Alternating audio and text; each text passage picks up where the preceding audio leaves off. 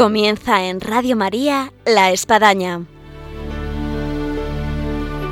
Un programa dirigido por el Padre Arturo Díaz desde el Monasterio de la Encarnación en Ávila.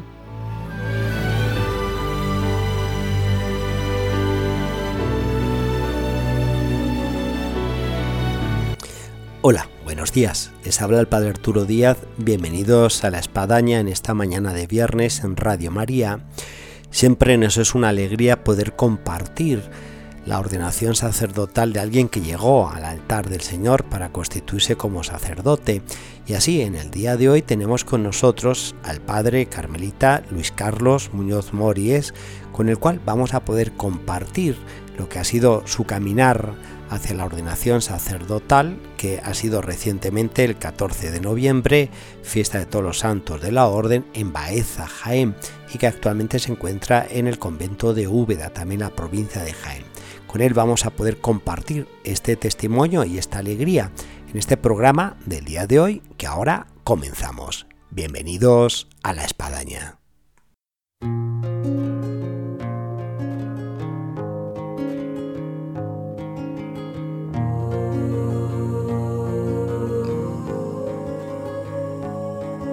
Estoy a la puerta y llamo. Como hacíamos mención al inicio de nuestro programa, tenemos hoy con nosotros al padre Luis Carlos de San José, nombre apellido religioso y de nombre civil apellido Muñoz Mories y que es de Ávila. Buenos días, padre Luis Carlos. Buenos días, padre Arturo. Es un gusto tener a alguien que ha sido recién ordenado. Además, tengo que añadir algo más. Y es que coincidimos en la etapa de estudiantes ahí en Salamanca, ahí en la Pontificia, entre pasillos, escaleras. ¿Eh? Sí, alguna que otra clase también compartimos. Alguna que otra clase y es un gusto que después de todo ese tiempo, pues hoy ya es sacerdote. Eh, ¿Cuándo ha sido la ordenación? Pues la ordenación ha sido el pasado día 14 de noviembre en la Catedral de Baeza. Eh, por el obispo de, ba de sí, Jaén, por el obispo de Jaén. Don Amadeo. El obispo de Jaén, Don Amadeo, fue el que presidió la, la ordenación presbiteral allí en la, en la Catedral de Baeza. Y hoy le tenemos aquí con nosotros porque ha venido a celebrar, como no, pues su primera misa aquí en el Monasterio de la Encarnación. En este recorrido vocacional, eh, ¿cómo, ¿cómo comenzó todo? Uf, comenzó hace mucho tiempo. Es un proceso ¿A largo. qué edad, más o menos? Pues con 21, 22 años. Uh -huh. Fue un proceso largo, fue un proceso de, pues de, mucho, de mucho tiempo. Y empezó en, en, mi etapa cuando estaba en el camino neocatecumenal. Allí empezó un poco el germen de la vocación. Lo primero que, que yo sentía era una llamada a, la, a, las misiones, no ya como sacerdote, sino a, a, misiones. Y entonces, con 23 años, me marché a Taiwán, a China. Ah. Allí estuve siete años. Y ahí es donde descubrí la vocación sacerdotal. En Taiwán eh, como parte del camino sí, como, como misionario, misionero laico. Muy bien. Y allí es donde empecé a madurar la, la vocación sacerdotal, pero no, no, me veía yo en un, en un Redentoris Mater y, y, prefería la diócesis y fue cuando pedí a, a, la diócesis de Ávila poder entrar en el seminario diocesano. Uh -huh y ahí es donde hice toda la teología y es donde nos conocimos. Nos conocimos nosotros y hice pues los cinco años de, de teología. Y bueno, pues después de un tiempo eh, dejé el seminario y comenzó una búsqueda más, más profunda, más interior. Primero, pues lo que, como no sabía muy bien dónde dirigir mis pasos, lo que busqué fue trabajo. Y bueno, pues la providencia, el Señor y Santa Teresa encaminaron mis pasos al convento de la Santa para hacer las sustituciones de verano de los porteros del convento. Ah, bueno. Y ahí es donde Santa Teresa empezó a trabajar conmigo. Y seguro que ahí conociste al padre David. No, al padre David ah, lo no, conocía no. de cuando estudiábamos en Salamanca. Ah. de, de, tiempo atrás. Y nada, ahí empezó todo. Empezó el, el un renacer de la vocación un redescubrimiento. ¿Cuántas cosas te dan en la portería, eh? Porque tenemos varios santos. San Martín de Porres, sí, eh, sí, una, el hermano Gárate de los jesuitas, curiosa. Alfonso Rodríguez, en fin. ¿Cuánto mm. da la portería? Pues, y ahí es donde empezó el, el, descubrimiento, digamos, de la vocación carmelitana. Aunque yo siempre había tenido mucha relación con el convento de la Santa desde hacía mucho tiempo, incluso en tiempo de- del seminario, pues siempre que podía acudía al, al convento y, y participaba en las novenas, en las celebraciones. Y bueno, pues ahí empezó el- la Santa a trabajar nuevamente conmigo y pasé de la portería al convento. De, de- de lo exterior a lo interior. Y la verdad contento, contento de, del descubrimiento de la vocación religiosa. Ahora, qué bonita vocación en razón de este ámbito eclesial. De alguien que participa en lo que es dentro de la iglesia, en el camino neocatecumenal, Mm. que tiene esta experiencia misionera en Taiwán, que, que luego, bueno, pues siente la llamada a ser sacerdote de, de lo que supone la formación en un seminario diocesano y luego dar un salto a la vida religiosa. Hubo una cosa muy curiosa cuando estaba en Taiwán, la, una- la fundadora de, junto con Kiko Argüello del, del Camino Carmen. Neocatecumenal, Carmen, que hizo una visita allí a, a Taiwán y en una reunión, pues yo dije, pues nos presentamos, yo dije que era de Ávila y demás, y me dijo, ¿y qué hace un hijo de Santa Teresa aquí? Entonces, pues eso, con el tiempo lo he entendido. Sí, sí, en aquel momento decía, bueno, pues aquí estamos, ¿no? Y, y sí, la verdad que este hijo de Santa Teresa ha vuelto a casa y ha vuelto a casa, pues, por la puerta grande. Sí, y además eh, el destino ahora que tienes es un sitio también muy especial, eh, Sí. que es el convento de Úbeda, en Jaén, sí. donde pues San Juan de la Cruz eh, murió y partió al cielo. Sí, los últimos tres meses de su vida, pues Juan, San Juan de la Cruz los pasó en Úbeda. Llegó muy enfermo y directamente a la enfermería y allí pasó los últimos tres meses de su vida y allí murió.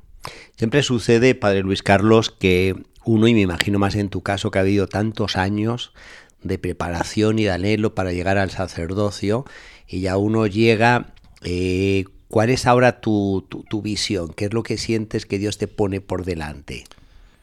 Pues mm, creo que Dios me, me pone un reto, un reto de, para seguir adelante, ¿no? Seguir eh, sirviendo al Señor, en, en este caso en, en la orden, dentro del, del Carmelo Descalzo, y dejando que el Señor también sea el quien lleve mi vida, sea el quien, quien conduzca mis pasos, que creo que es lo más importante y también para no, para no equivocar el, el paso. Eh, es verdad que ha sido, un, ha sido un tiempo muy largo, ha sido pues muchos años, pero yo no lo veo todo desde, eh, desde un punto positivo. Dejaría de lado pues los momentos menos buenos, que yo suelo decir, y me quedo con todo lo que he recibido durante este tiempo por parte de Dios y viendo en el futuro pues que es el Señor quien lleva adelante la vida. En esa mirada hacia atrás, y cuando uno ha llegado al sacerdocio se da cuenta de cómo Dios ha obrado. Y dentro de ese obrar no- nos ha puesto personas que la vemos providenciales. Dentro de esas personas, para ti, ¿cuál de ellas quizás te gustaría destacar y que eh, hicieron posible eh, la vocación que, que- que hoy, hoy llegas a abrazar en el sacerdocio dentro del Carmelo? Uf, pues serían muchas personas. eh, mencionar a unas y dejar a otras. Por decir, pues dentro de, de la orden, pues estaría el, el padre David, prior de la, de la Santa Hora, y el que era nuestro provincial hasta ahora, el padre Miguel Márquez. Y en el ámbito diocesano, pues eh, don José María García Somoza. Y bueno, también en el que fue rector del seminario, José Luis Retana, que ahora es el obispo de Plasencia. Yo creo que son las personas que un poco han estado ahí. Pues si nos escuchan, les mandamos saludos. Saludos Eh, a, y- a don José Luis también.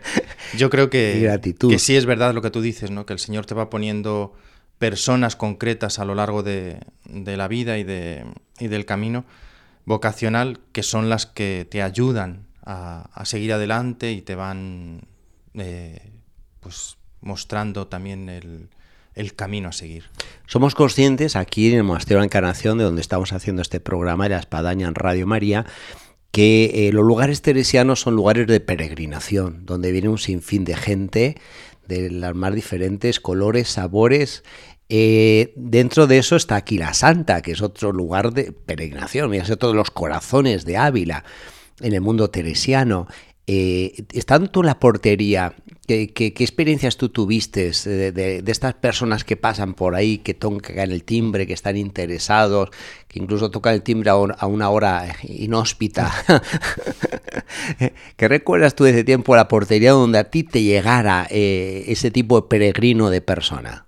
Pues la verdad que sí, que es una, una experiencia también, esos momentos de gente que viene buscando algo, ¿no? Viene buscando, primero buscando a Santa Teresa, buscando dónde nació Santa Teresa, buscando también un encuentro personal con Dios a través de, la Santa. Y había situaciones pues muy bonitas de gente que pues viene desesperada, viene con muchos, muchas necesidades y que te pide oraciones, que no sabe si el portero es fraile o no es fraile, no sabe quién se va a encontrar ahí. Y, bueno, pues a veces te toca escuchar a la gente que, que, viene con necesidades, que viene con inquietudes, y la verdad que sí, es, fueron momentos muy bonitos. Vamos a hablar de Santa Teresa y algo de San Juan de la Cruz, pero vamos a escuchar primero una música para Luis Carlos que nos habla de Santa Teresa y seguimos.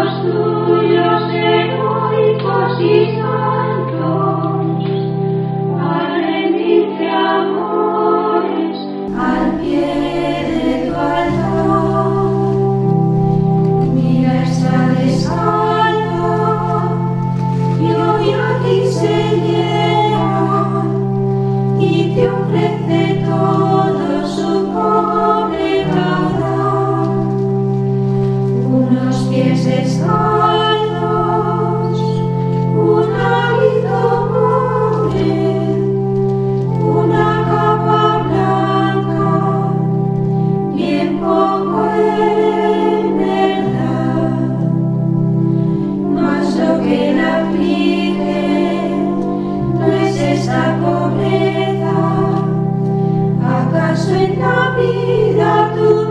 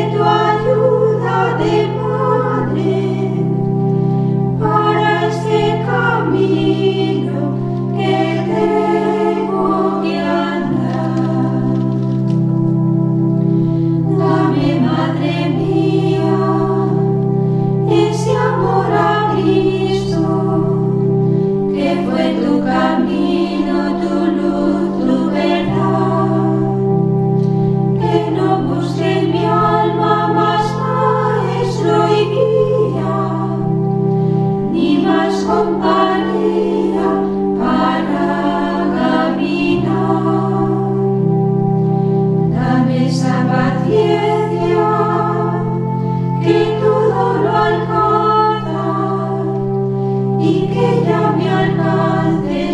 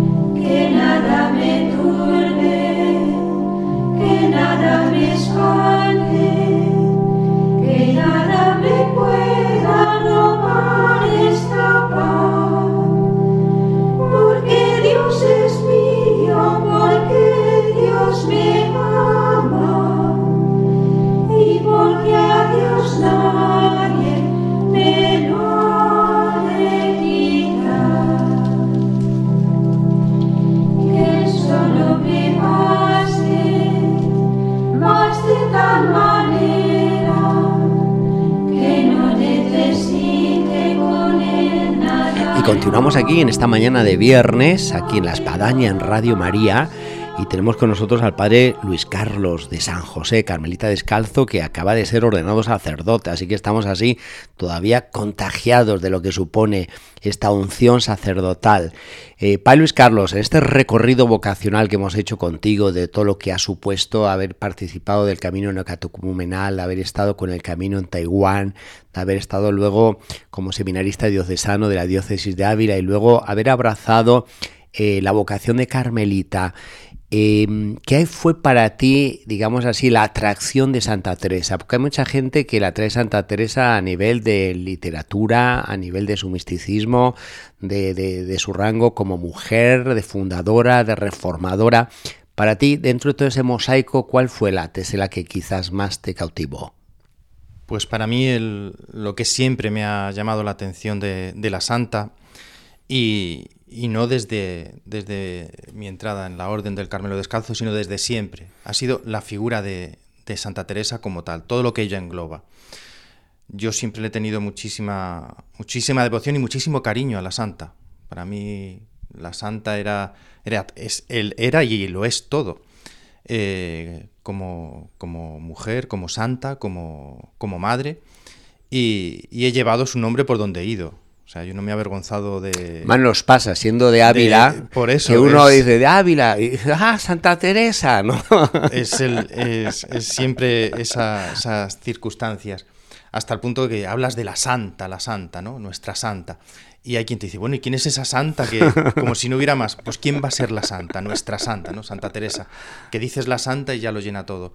Pues yo creo que esa personalidad arrolladora de, de Santa Teresa es lo que siempre me ha, me ha gustado siempre me ha llamado la atención y, he procurado alimentarme de, esa, figura. Y ahora que tú estás en un convento, digamos, privilegiado, ahí el convento de Úbeda, donde expiró San Juan de la Cruz y se subió al cielo, y donde yo me imagino lo que supone pues estar ahí rezando laudes, vísperas, celebrando misa, momentos de oración, recrearse en ese entorno de lo que pues eh, fue ese último lugar de, de este gran santo. Eh, ¿Tú qué sientes también de atractivo dentro de lo también inmenso mosaico que es San Juan de la Cruz? Pues primero, eh, esa vida que él lleva, ¿no? que no fue una vida fácil, la vida de San Juan de la Cruz desde, desde sus inicios, desde que queda huérfano, eh, su pobreza, que, que, no fue fácil, ¿no? esa forma de, de, entregarse al Señor desde el principio a pesar de las dificultades. Y, y bueno, de alguna manera vivir ese, ese, ese, destierro que también vive el santo yendo a Andalucía, que es un, un cambio de, de, lugar tan grande para nosotros, por, no por ni por mejor ni peor, sino un cambio de, de forma de vida, de cómo ver la, la vida de, de, una persona castellana inter, uh -huh. del interior a, un, pues a cómo es el carácter andaluz, que es tan diferente al nuestro a, a, al mismo tiempo. Y bueno, poder vivir eh, pues la propia vocación y poder vivir eh, esos momentos con alegría, ¿no? Y decir, bueno, pues aquí, aquí también vivió el santo, aquí estuvo el santo, por aquí también pasó la santa, y, dar gracias a Dios por, por todo esto. Sí. Eh, estamos aquí con mascarillas, eh, tanto Padre Luis Carlos como un servidor, hay varias mascarillas a nuestro alrededor, como los que están aquí en vivo escuchando nuestro programa. hace pensar una ordenación sacerdotal con mascarillas, como ha sido la tuya, en el tiempo, yo imagino, cuando uno muestre esas fotos, puede decir, oye, pero padre, ¿qué pasaba en esa época? ¿no? Un poco como Hiroshima, Nagasaki, ¿no? ¿Qué, ¿Qué, ha supuesto para ti eh, este día soñado en que uno se iba a ordenar sacerdote y verse con mascarilla? Pues ha sido todo un año, pues un año de gracia. Empecemos por ahí, porque en, en enero hice mi profesión solemne, el 25 de enero, la idea era haberme ordenado de diácono el 28 de marzo, el día del nacimiento de, de Santa Teresa. Hubo que suspender la ordenación porque fue uh -huh. cuando estábamos en, en plena de, ah, pandemia sí. y encerrados en casa. Y esos tres, y pues hasta junio no me pude ordenar de diácono. Fueron pues casi cuatro meses de espera, cuatro meses pues para, para meditar, para pensar, para rezar para, para pedirle al Señor, ¿no? Que fuera Él quien, quien abriera camino, quien abriera el, el, paso para poder, para poder ordenarme. Y bueno, pues eh, realizamos la ordenación de diácono aquí en Ávila, en el convento de la Santa, con todas las medidas de seguridad Ujú. habidas y por haber, con el señor obispo recién salido del hospital Sí, casi, sí, sí, me consta. que, que es también de agradecer pues su cercanía y su, y su amistad y cómo incluso estando en el hospital grave, el día 28 de marzo, cuando se iba a haber sido la, la ordenación de diácono, pues mandó un mensaje para que de ánimo y de, y de compañía y de cariño, que, que la verdad que eso es muy reconfortante y muy que te ayuda, ¿no? Te ayuda a seguir adelante. Y bueno, pues uno va pensando, bueno, para la ordenación presbiteral habremos salido ya de la pandemia, no necesitaremos las mascarillas, pues hasta el último día ha sido de incertidumbre, sin saber qué iba a pasar, sin saber si se iba a poder realizar, en qué condiciones. Porque te ordenaste solo. Eh, y, y otro fraile se ordenó de diácono. Ajá. Sí. Y luego pues era en Baeza, no sabíamos si mi familia iba a poder ir a, a la ordenación. La familia reside aquí en Sí, Ávila. mi familia vive toda aquí en Ávila. Si iban, poder- si iban a poder ir a la ordenación, si iba a haber, se iba a poder realizar la ordenación, porque en Andalucía está no solo el confinamiento perimetral, sino que todas las poblaciones están confinadas. Sí. Entonces, bueno, pues con, por medio de salvoconductos que hizo, el, que hizo el provincial, pues mi familia pudo ir y luego pudimos volver para Ávila. Y lo que tú dices, ordenarse en tiempo de pandemia. Al final, pues dices, pues es una gracia del Señor también que se haya podido realizar la, la ordenación y quedarnos con lo positivo. Que, Luego que marcará en el tiempo. Claro. Yo, salvando distancias, me toca mucha boda aquí por el santuario Son Soles y es una de las cosas que aliento a los novios. Y mira, no se te va a olvidar la boda en la vida. desde luego. en razón de, de muchas cosas. También de que uno tiene que pues despojarse de aspectos más humanos de lo que puede ser hoy pues todos los que van a venir, de una celebración de banquete, de tal, y bueno, al final te queda restringido en, en lo básico, lo fundamental, en el sacramento. Al final queda eso, queda la celebración Ujú. con la gente más cercana, no más de 70, 80 personas, y nada, un- guardando todas las, las distancias, todas las medidas de seguridad, y bueno, pues así, así fue la ordenación. Eh, vamos a ir terminando, el tiempo se nos va por desgracia, pero yo creo que hay una pregunta que está ahí y además siempre se la hacemos a aquellos que se han ordenado sacerdotes porque vienen calentitos, recién salidos del horno y nos pueden contagiar. Seguro que hay gente que está escuchando nuestro programa y si no lo escucha luego en podcast, eh, eh, en la inquietud vocacional, en esa búsqueda como cuando tú estabas en Taiwán o como cuando tú estabas en la portería del convento de la Santa. Eh, ¿Tú qué recomendarías, qué consejo les darías a aquellos que están en este discernimiento, en esta búsqueda que no encuentran, en este temor a decir sí al Señor? Pues primero eso, que no tengan miedo. Primero que no tengan miedo. Que busquen personas que les puedan ayudar en ese camino vocacional y no tener miedo a dar el paso. A decir, pues yo tengo esta inquietud. Pues si es del Señor, ir adelante. Y si no lo es, pues ya el Señor se encargará también de, de hacernos ver que no lo Cierto. es. Pero yo creo que lo importante es dar el paso. No tener miedo a dar el paso, a, a expresar lo que uno, uno está sintiendo en ese momento. Que es que uno está sintiendo una llamada a, a entregarse al Señor y que, y que muchas veces es, es bastante clara, ¿no? Y que a lo mejor los de fuera lo ven y, el que la está recibiendo pues le cuesta más expresarlo, quizá eh, manifestar que, está sintiendo una llamada al sacerdocio, a la vida consagrada, pues no tener miedo, no tener miedo a abrirte a- con, alguien cercano que te pueda ayudar a discernir si esa vocación es real o es un o algo que, que está pasando por ahí. Dejamos aquí el consejo, no tener miedo y valerte del instrumento que Dios pone a tu lado. Exactamente. Muchas gracias, Padre Luis Carlos Gracias, de San. José y por todo tu testimonio, el ejemplo, lo que hemos compartido además, que me consta en Salamanca y en todo este tu recorrido, que siempre Pues nos sí. hemos visto por ahí en alguna festividad propia aquí de Santa Teresa o San Juan de la Cruz, en fin, pues eh, feliz eh, eh, vivencia sacerdotal a partir de ahora y nos vemos en cualquier otro momento aquí en los micrófonos de Radio Pues sí. María. Muchas gracias a, a vosotros. Hasta la próxima. Hasta la próxima.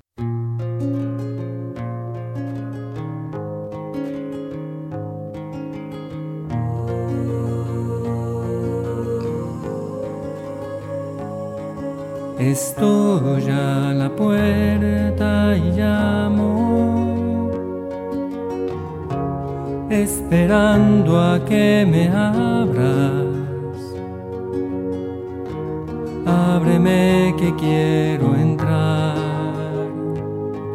que estoy a la puerta y llamo. Llegamos así al final de nuestro programa del día de hoy, donde hemos podido compartir la alegría de un nuevo sacerdote en la iglesia, el carmelita, Padre Luis Carlos de San José, Muñoz de Mories, que nos ha venido a relatar su eh, recorrido vocacional en esta riqueza que nos ha podido contar y que hoy pues le vemos ya como sacerdote carmelita descalzo. Le encomendamos y llegamos a este final de nuestro programa emplazándoos al próximo viernes, Dios mediante, aquí en Radio María, en La Espadaña. Les esperamos.